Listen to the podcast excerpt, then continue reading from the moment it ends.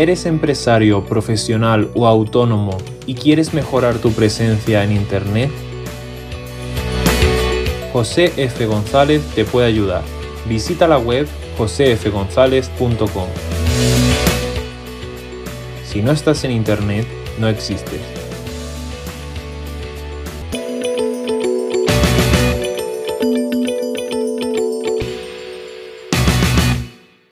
Hoy vamos a hablar de marca personal, de networking y de liderazgo.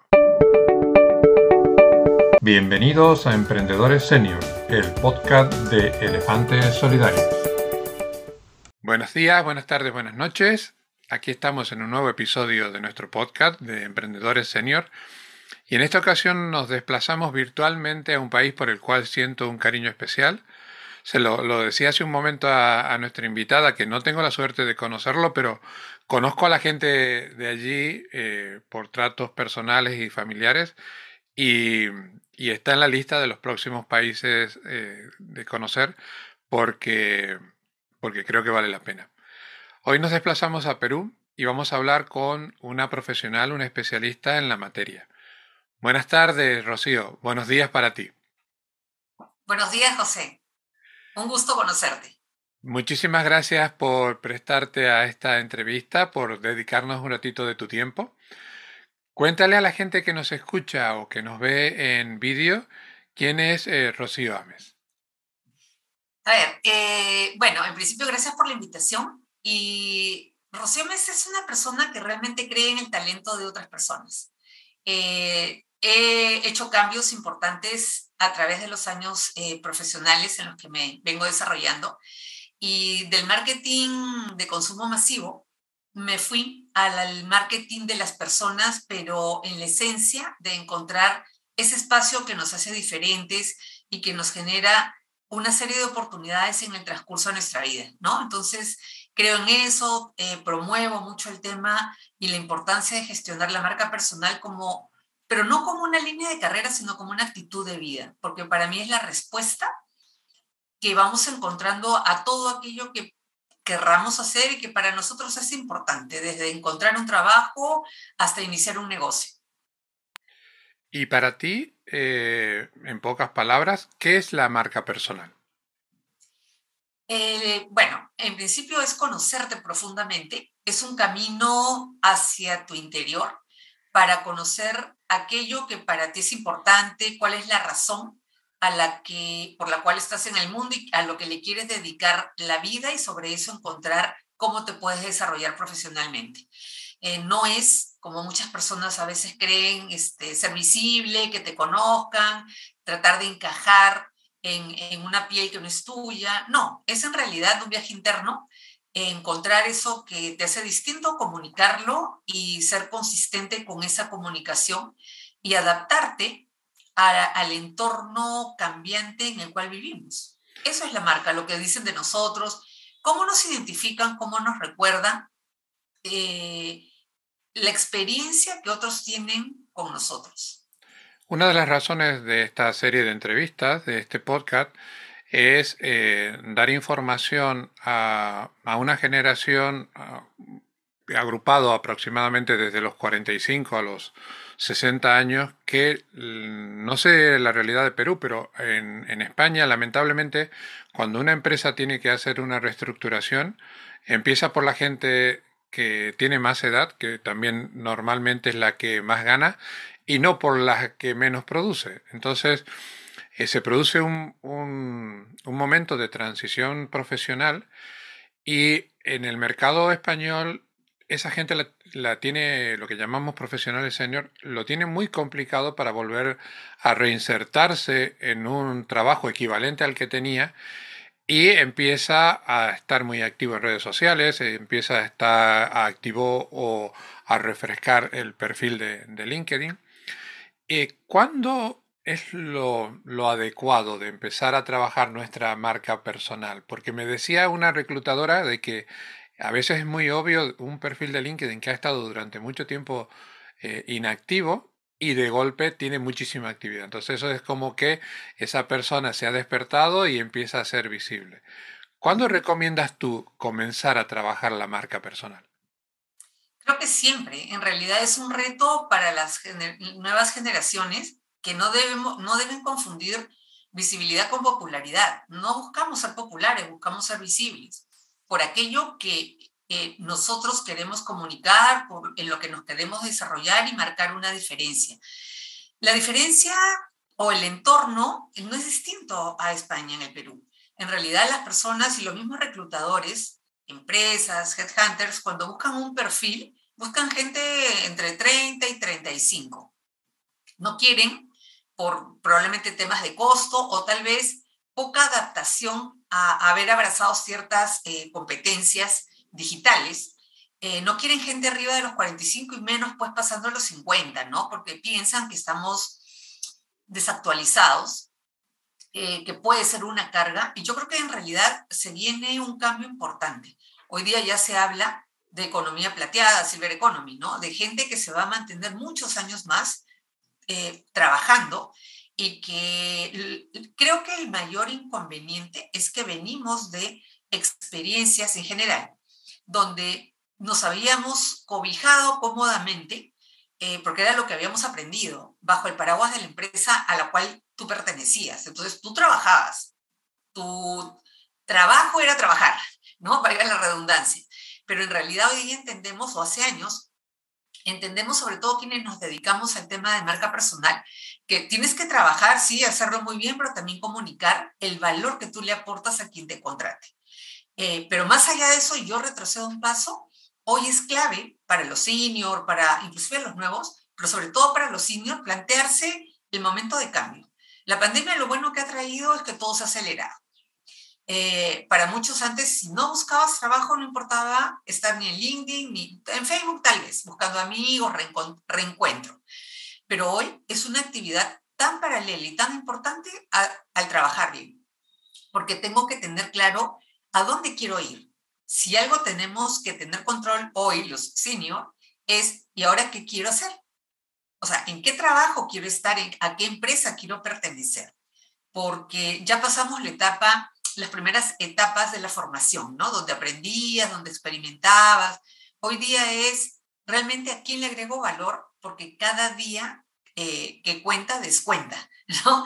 Entonces necesitamos sentirnos que estamos realizando lo que realmente para nosotros es importante. Entonces, la marca, empecemos a trabajarla quienes no la han trabajado antes, ahorita. Además, nosotros, eh, yo creo que soy mayor que tú, eh, venimos de una generación donde eh, empezamos siendo totalmente analógicos y ahora todo es digital. Nunca ha habido tanta facilidad para acceder al conocimiento como en este momento y podemos estar hablando a miles de kilómetros de distancia, tú y yo, como si estuviéramos tomándonos realmente un café, ¿no? Que lamentablemente no, no lo podemos hacer. Eh, hablábamos de, ese, de esa señora o de ese señor que se ha quedado sin trabajo y que empieza a estar activo. Eh, ya con una determinada edad eh, también existe un, un poquito de, de, recelo, de temor a la exposición en redes sociales. Ese es otro, otro capítulo que, que mucha gente nos comenta que no sé cómo hacerlo, no sé qué comunicar en, en redes sociales. ¿Cuáles son tus consejos con respecto a este tema? Primero, tener claro con quién quiero conectarme, ¿no? Y aquí hablaremos un poquito del networking. El, networking eh, en realidad es un activo personal y profesional sumamente importante, pero significa no a quién conozco, sino quién me conoce y por qué me conoce. Porque una persona me tomaría mi llamada en segundos solamente cuando sabe que esa llamada es para acercarlo a alguna información, contacto, oportunidad. El networking no es cómo me sirvo del resto, sino cómo apoyo y aporto a los demás. Eso en el tiempo construye una imagen acerca de mí. Y la mejor forma de interactuar es a través de mi misión. Entonces, a quienes se están enfrentando o próximos a un retiro, a una jubilación, a un al desempleo, pónganse a trabajar en, ok, hoy día yo tengo que tomar control de mi vida y decir, ¿en qué quiero trabajar? ¿O en qué quiero emprender? Emprender tiene un camino largo también. Tengo que estar preparado económica, anímica, eh, mente para ese camino.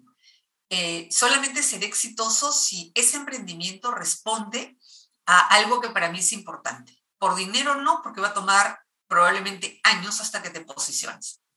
Entonces, la primera, eh, el primer tip sería, eh, primero, ver que mi perfil, ¿qué, voy a comunicar? ¿Por qué la gente se interesaría en leer? ¿Qué tengo de importante? Puede estar asociado a mi actividad profesional o puedo encontrar un camino de descubrimiento y ahí transmitir información que sea de valor. Luego, ¿qué cosa busco? ¿Quién quiero que me lea? Porque hay tanta información, tú sabes que existe lo que hoy día se llama infoxicación.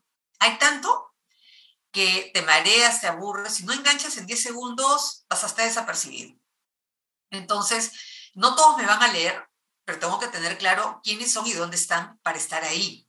O sea, ese es un principio básico. Yo no tengo ni tiempo ni información que interese a todas las redes sociales. Escogeré pues dos y centrarme en estar de forma permanente. Significa no todos los días, pero al menos un par de veces a la semana. Ahí has tocado un tema que también es básico. Eh, no hace falta estar en todas las redes sociales. Hay que hay, donde estemos, hay que seguir una estrategia, un porqué.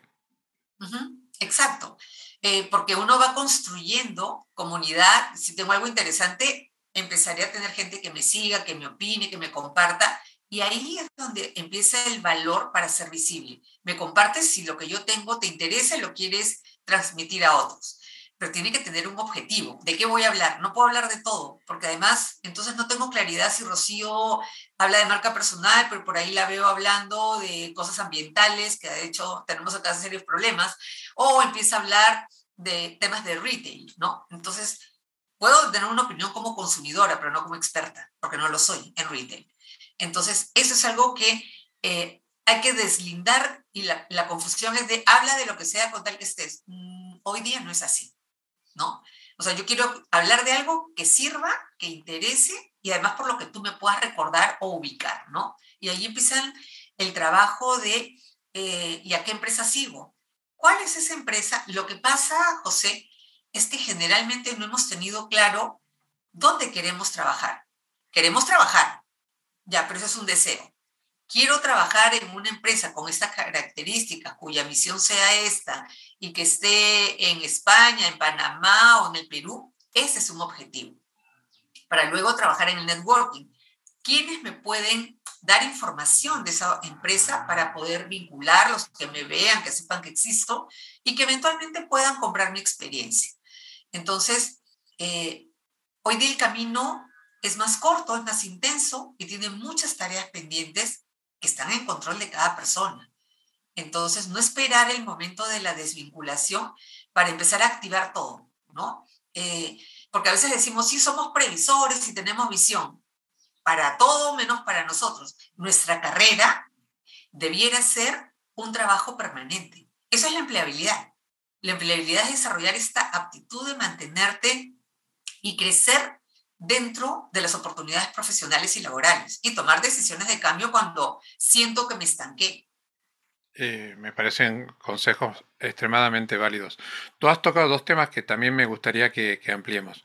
Eh, uno es eh, activar el networking y otro es la pandemia ha traído determinados tipos de costumbres como el networking digital o comunicar por videoconferencias que yo creo que han, que han venido para, para quedarse. Eh, ¿Qué consejos nos darías para que ese networking digital eh, mm, sea siendo cálido? Es decir, yo no lo cambio por el presencial, pero estamos limitados por un tema de salud y no, muchas veces no se puede hacer. Eh, ¿Cómo hacer que ese networking digital siga siendo igual de efectivo? Primero, aprovechar la gran oportunidad que nos da eh, justamente haber abierto este espacio online, digital, para conectar con distintas personas. Pero primero yo tengo que darte información o tener información que te diga lo más que pueda de mí, que ojo, no es visibilizar mi vida privada, porque eso no creo ni que debiera ser de interés del resto, no hay que confundir. Profesionalmente, hay cosas que yo quiero comunicar, por las que quiero ser conocida. Entonces, facilitarle la información a la otra persona que por ahí pueda ver mi perfil. Luego, tener claro por qué vamos a hacer networking. porque la idea no es aceptar cantidad de contactos y acumular contactos en las redes sociales con las cuales nunca hablas. Tercero, es teniendo claro por qué deberíamos conocernos o por qué además yo debería presentarte con alguien más, empezar a trabajar en eso. Ser cálido, como tú mencionas, es importante. Y para mí no hay mejor forma de conectar si no nos vemos. Cosa que todos estamos adoleciendo. O sea, yo en ese sentido soy muy crítica. Yo, ¿cómo podría conectar contigo si yo no abro cámara? Ni creo que tú conectes conmigo, tenemos que vernos. Absolutamente, aunque eh, estamos grabando un podcast eh, eh, y al principio lo, lo, planteamos de esa forma, a mí me resulta extremadamente complicado poder mantener una conversación viva si no veo a mi interlocutor. Exacto. Entonces, eh, ¿Y eso en qué se traduce en las redes sociales? Que cuando yo te contacte, veo que tu perfil me interesa para compartir algo, te lo exprese claramente. José, soy tal persona, me dedico a tal, he visto tu perfil, encuentro puntos de coincidencia y de interacción que nos pueden servir a los dos. Y no mandarte un frío, te añado a mi red. Ya, me añades a tu red, si veo tu perfil y está incompleto, yo no encuentro ningún valor porque me considero una networker un networker tiene un propósito, una filosofía para interactuar. La mía es conectar personas con oportunidades, pero si no veo que haya nada que conectar, ¿para qué llamaría tu atención y te haría perder el tiempo o tú a la inversa? Entonces, y eso toma tiempo. Toma tiempo mirar tu perfil, pero ese es el networking efectivo. Algo importantísimo es la buena memoria. Primero la disciplina, que es, ¿a cuántas personas quiero conocer a la semana? ¿A una? tres. ¿Y qué les voy a decir? ¿No? O sea, ese ejercicio hay que convertirlo en un hábito. ¿Por qué? Porque va a demandar tiempo, pero ahí es donde en realidad nace la relación. El networking es desarrollar eh, relaciones de confianza en el largo plazo. Eh, lo segundo es la buena memoria. Si yo no me acuerdo quién era José González, ni qué, son, qué es Elefantes Solidarios, ni quién me puso en contacto y le agradezco, no hemos construido nada, nos hemos visto, hemos conversado y ahí queda. Pero networking es construir relaciones. Significa que si me pides un dato y encantada que el día que vengas a Perú me digas, Rocío, en qué etapa del año debería ir, hay lluvias, a dónde debería ir primero, cuántos días necesito, qué presupuesto, etcétera, etcétera. Eso es networking. Darte información que a ti te sirva. ¿no? Además, si tengo a alguien a quien recomendarte, si quieres ir a visitar determinado restaurante, ¿ok? Te lo sugiero. Eso es networking. Networking es decirte, oye José, a ver, estoy buscando mudarme a Málaga y me gustaría conseguir un trabajo. No, eso no, erróneamente se cree que eso es networking. Me podrás decir en qué zona puedo vivir, dónde los alquileres son mejores o qué ciudades, eh, perdón, qué zonas de la ciudad son más cercanas a X o Y. Entonces, el networking hay que dedicarle, al networking hay que dedicarle tiempo, ¿no? Hay que tener un objetivo, hay que tener eh, disciplina, buena memoria, ser concreto, porque la gente no tiene tiempo, ser auténtico y ser genuino en el interés de querer conocer y ayudar al resto.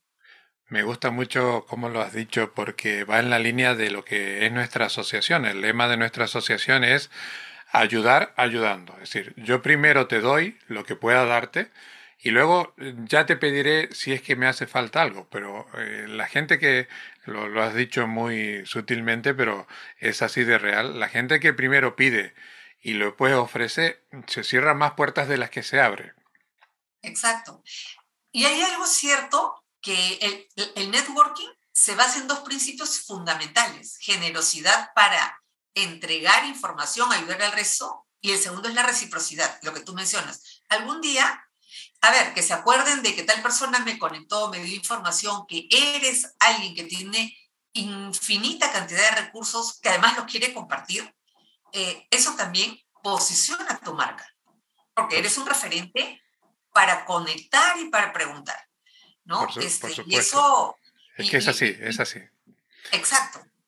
Eh, bueno, mm, cambiando un poquito el tema de, la, de la conversación, tú como experta en, marca personal y relacionada al sector de los recursos humanos, en España estamos sufriendo eh, un problema que se ha dado en denominar edadismo. Eh, lo sufrimos los profesionales a partir de los 50 años, tanto mujeres como hombres. ¿Cuál es la realidad en Perú? Similar. Arriba de los pasados los 40, hoy día, ya la situación se torna complicada para muchos.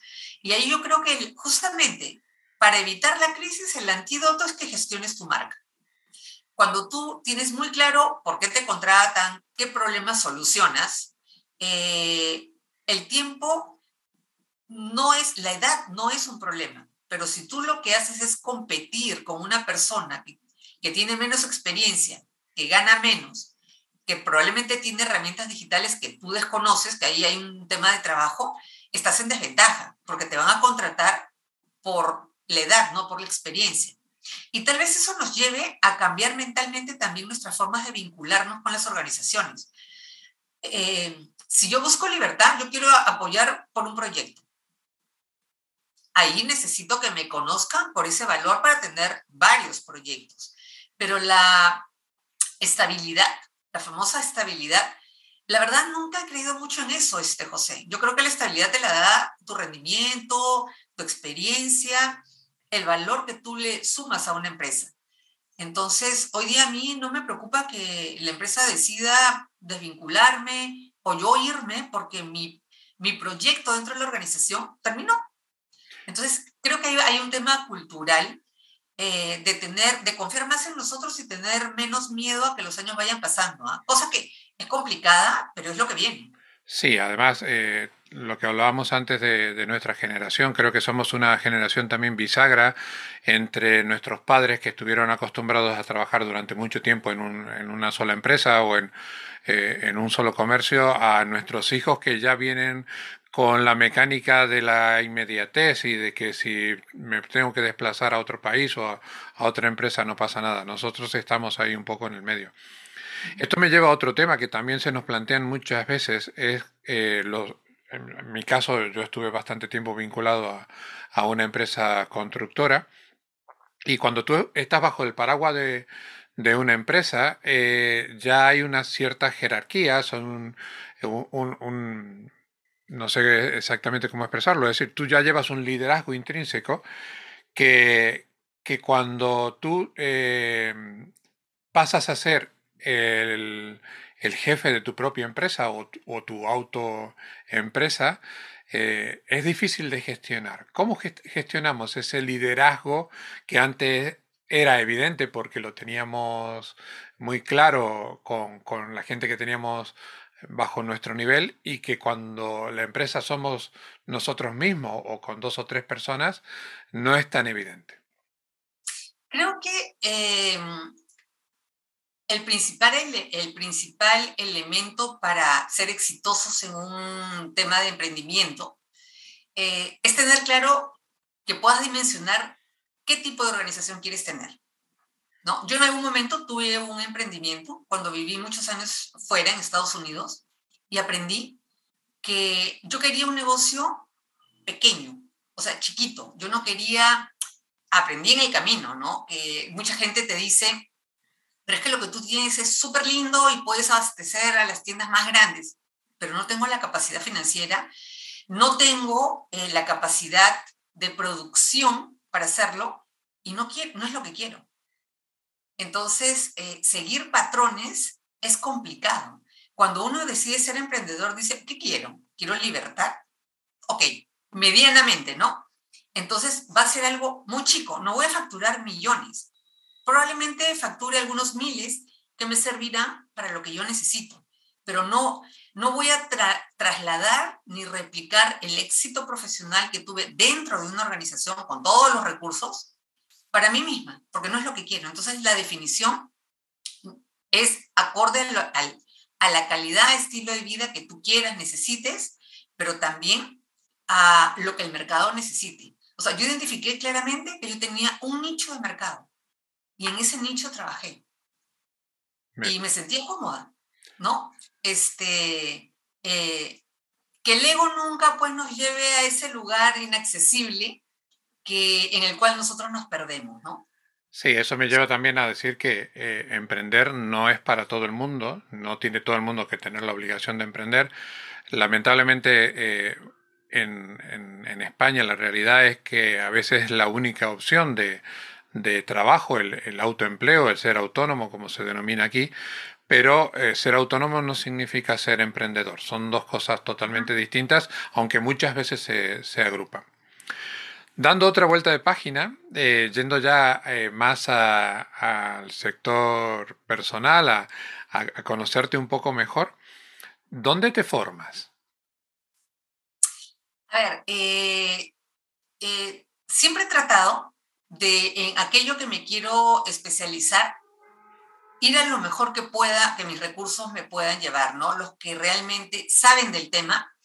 Y, y, yo ahí tuve experiencias sumamente interesantes, ¿no? O sea, en el tema de marca personal, si bien lo he venido tratando casi hace 20 años, pensé que era importante para mí eh, no solamente entrar en el rubro, eh, validarlo académicamente, y en este tema, pues es claro que en el mundo hispanohablante, eh, Barcelona es el núcleo donde está toda la gente que conoce de esto, ¿no? Y me he formado con, con varias personas en, en Barcelona, o sea, hay personas muy conocidas, reconocidas, que saben.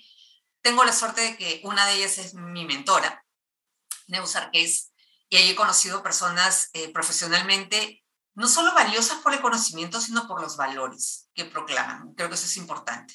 Mi otro rubro es Estados Unidos porque creo firmemente que muchas de las tendencias que aparecen y que válidas o no, pero a investigar, se dan en Estados Unidos. Entonces, también me formo eh, en esos dos lugares, ¿no? Y, y, creo que esto es parte de la evolución del ser humano, seguir aprendiendo, ¿no? Eso nos mantiene vigentes. Me, alegra que hayas mencionado a Barcelona porque yo que he tenido la suerte de vivir en, Sudamérica, he vivido muchos años en, Argentina y conozco los países del sur, eh, yo soy uno de los que proclama a los emprendedores españoles que antes de fijarse en promocionar, sobre todo si a través de Internet, sus infoproductos en Europa, eh, miren hacia el otro lado, miren hacia a Latinoamérica porque es muchísimo más fácil comunicarse con una señora en Lima que con una señora en Roma o en Berlín, porque hablamos el mismo idioma y, nos vamos a entender mejor. Eh, y la otra parte de la pregunta es, eh, habiendo tantísimas fuentes de información, ¿cuáles son tus fuentes de información?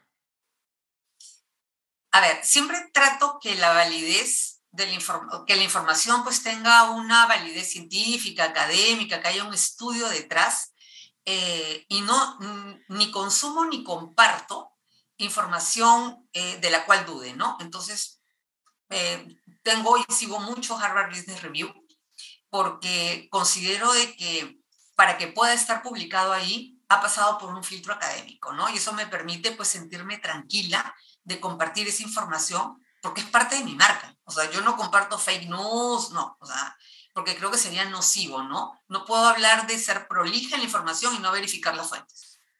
Este, em, por ejemplo, Harvard Business Review, Forbes, que me parece interesante, porque te trae, te conecta con cosas que suceden en distintas partes del mundo.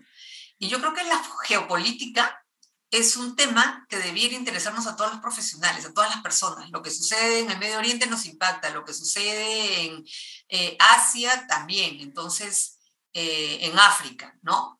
Porque de alguna forma hoy todos estamos conectados. Creo que estos dos últimos años han puesto más que nunca en evidencia lo que acabas de decir, al extremo de que se, se cruza un, un mega barco en el canal de Suez y se dejan de fabricar coches en España. Es que ha sido más evidente que nunca.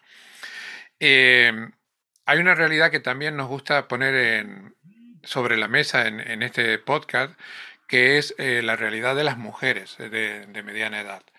Eh, en España eh, los seniors lo tenemos complicado para reinsertarnos en el mercado laboral, pero si eres mujer lo tienes más complicado todavía. según tu conocimiento, en Latinoamérica o en el Perú en, en particular, ¿hay también esa diferenciación entre la realidad del hombre y la realidad de la mujer? Sí, en realidad esta es una situación a nivel global. Los porcentajes y las estadísticas que muestran que si bien hemos avanzado, eh, también tenemos que tener claro que el camino hacia puestos de muy alta dirección, directorio, para las mujeres todavía es muy cerrado. son muy pocas las que acceden a eso, por distintas razones. ¿ah? Por, eh, porque el medio está dado así, porque el mundo empresarial lo crearon los hombres. Y los hombres establecieron las reglas y tiene más de 250 años. Las mujeres, por lo menos en el Perú, tienen 60 años o un poco por ahí en el mundo profesional. Entonces, y, y al comienzo, eh, el avance ha sido muy eh, desafiante, ¿no? Hoy día eh, hay más oportunidades, pero todavía cuesta, y también a las mujeres nos cuesta, ¿no? Habemos algunas que sí hemos sido mucho más audaces en tomar riesgos, pero desde la formación no debieran haber prejuicios de que no, es que las mujeres no, no son para esas carreras, porque aquí hablamos de capacidad y conocimiento, no hablamos de género, no debiéramos. No estoy a favor de las cuotas, porque creo que las cuotas es decir, ok, mira, como por tu capacidad a lo mejor no puedes, pero hay que llenar el número, pasen, ¿no? Creo que eso no es positivo, pero en algunos lugares ha funcionado para que por lo menos así la gente tenga más apertura para poder eh, incorporar más talento femenino, ¿no? Creo que sí hay un avance y sí creo que hay un enriquecimiento en general para las organizaciones cuando se trata de equiparar eh, la participación de las mujeres. Pero también tenemos un reto. Creo que si bien por un lado las mujeres tienen la oportunidad de cuando ya construyeron y formaron a la familia, porque sigue siendo cierto que el mayor peso de la familia lo tiene la mujer, más en pandemia. Tú sabes que el porcentaje de las mujeres que perdieron el trabajo creo que está arriba del 18-20%. ¿Por qué? Porque en la casa, bueno, por muy modernos que hoy sean los roles, la mujer siempre carga o cargaba más con esa responsabilidad. No esperar a que tus hijos se vayan de la casa para dar rienda suelta, puedes alcanzar ese sueño de ser profesional, porque si ya pisaste los 45, 50, es tarde. No para ti, pero de pronto para la organización que, en la cual estás, ¿no?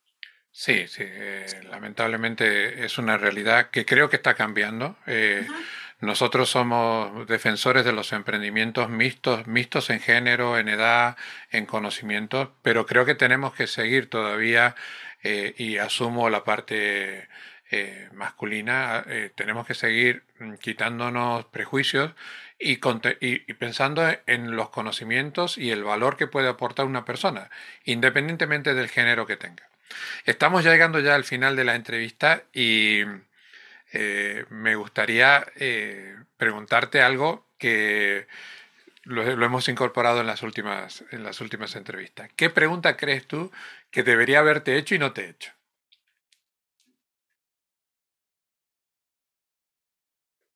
Eh, por ejemplo, mm, ¿cómo se ve? O sea, ¿cómo me veo en los próximos 10 años? Porque creo que es una pregunta que, a la que muchas personas le tienen miedo, sobre todo pasando los 50. es algo que, nadie se quiere plantear. ¿Y cómo se ve Rocío dentro de 10 años? Con más experiencia eh, actualizada para que se siga sintiendo eh, útil pero fiel a lo que ella piensa y espera de sí misma. O sea, yo creo que no debemos ser el reflejo de nadie. Debemos encontrar, como yo quiero llegar a los 60, 70, trabajar para, para que yo me sienta satisfecha. Para mí eso es el éxito. Hacer lo que te gusta, vivir, poder vivir de, de aquello que te gusta, pero sobre todo gustarte a ti mismo, ¿no? y sentirte como, esa, e, e, esa, frase la voy a poner como colofón de, de, la entrevista porque me parece genial. Gustarte a ti mismo. Si tú estás bien contigo mismo, evidentemente transmitirás eso hacia el exterior. Rocío, ha sido un placer conocerte. Eh, también en las últimas entrevistas hemos incorporado una sección que se llama las, las recomendaciones de, de nuestro invitado, así que te, te pediría que me recomiendes un libro, una serie, una película o las tres cosas, si te apetece. Ok, eh, para recomendarte un libro tendría en realidad varios. Primero, antes de darte uno, quisiera comentarle a todos que traten de hacer de la lectura un hábito, por lo menos un libro al mes. Nadie es el mismo después que lee un libro. Cambia algo en ti. Eh, he leído muchos, pero creo que algo fundamental es un libro que se llama When o Cuando, de Daniel Pink, porque tiene que ver mucho con decisiones y los, es el tiempo perfecto. El tiempo perfecto para levantarte, para hacer ejercicios, para tomar el primer café, para hacer cambios en tu vida, pero hay una explicación científica detrás. Es ameno, hay inversión hoy día ya en, en español, pero es muy bueno. Yo creo que a muchos les va a servir además incorporar algunos tips.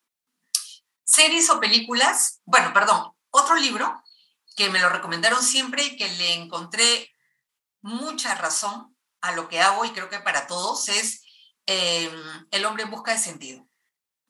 Eh, el hombre en busca de sentido es la historia de Víctor Franklin, eh, un sobreviviente de los campos de concentración. Y en realidad sí, pues los seres humanos, si no le encontramos un sentido a nuestra vida, probablemente no vale, no vale la pena ser vivida, que es una de las frases del libro con la que me quedé. Series. Hay muchas, pero a ver, una que me haya... Em, a mí me, me, interesan los temas de política y yo creo que Borgen me pareció bastante buena. Es muy buena, eh, es muy buena. Muy buena, ¿no? Y estoy esperando la tercera temporada. Creo que dicen que va a salir ahora en febrero. Y, y películas, mmm, a mí una que me ayudó mucho a tomar una decisión fue, eh, en inglés se llama The Kid, y era la historia de un niño que se ve de grande como asesor de imagen.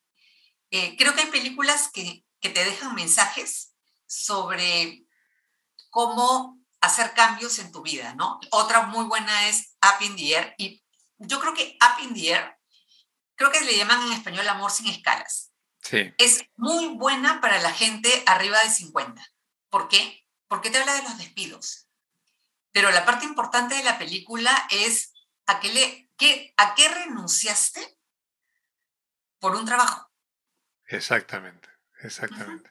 los, los, que tenemos ya canas, eh, a mí me ha tocado mucho esa película porque es verdad. En un momento de, toda carrera profesional tú priorizas, porque lamentablemente en la vida hay que tener prioridades y a veces uno comete el error de priorizar el trabajo sobre la familia o sobre una relación personal y comete un gravísimo error.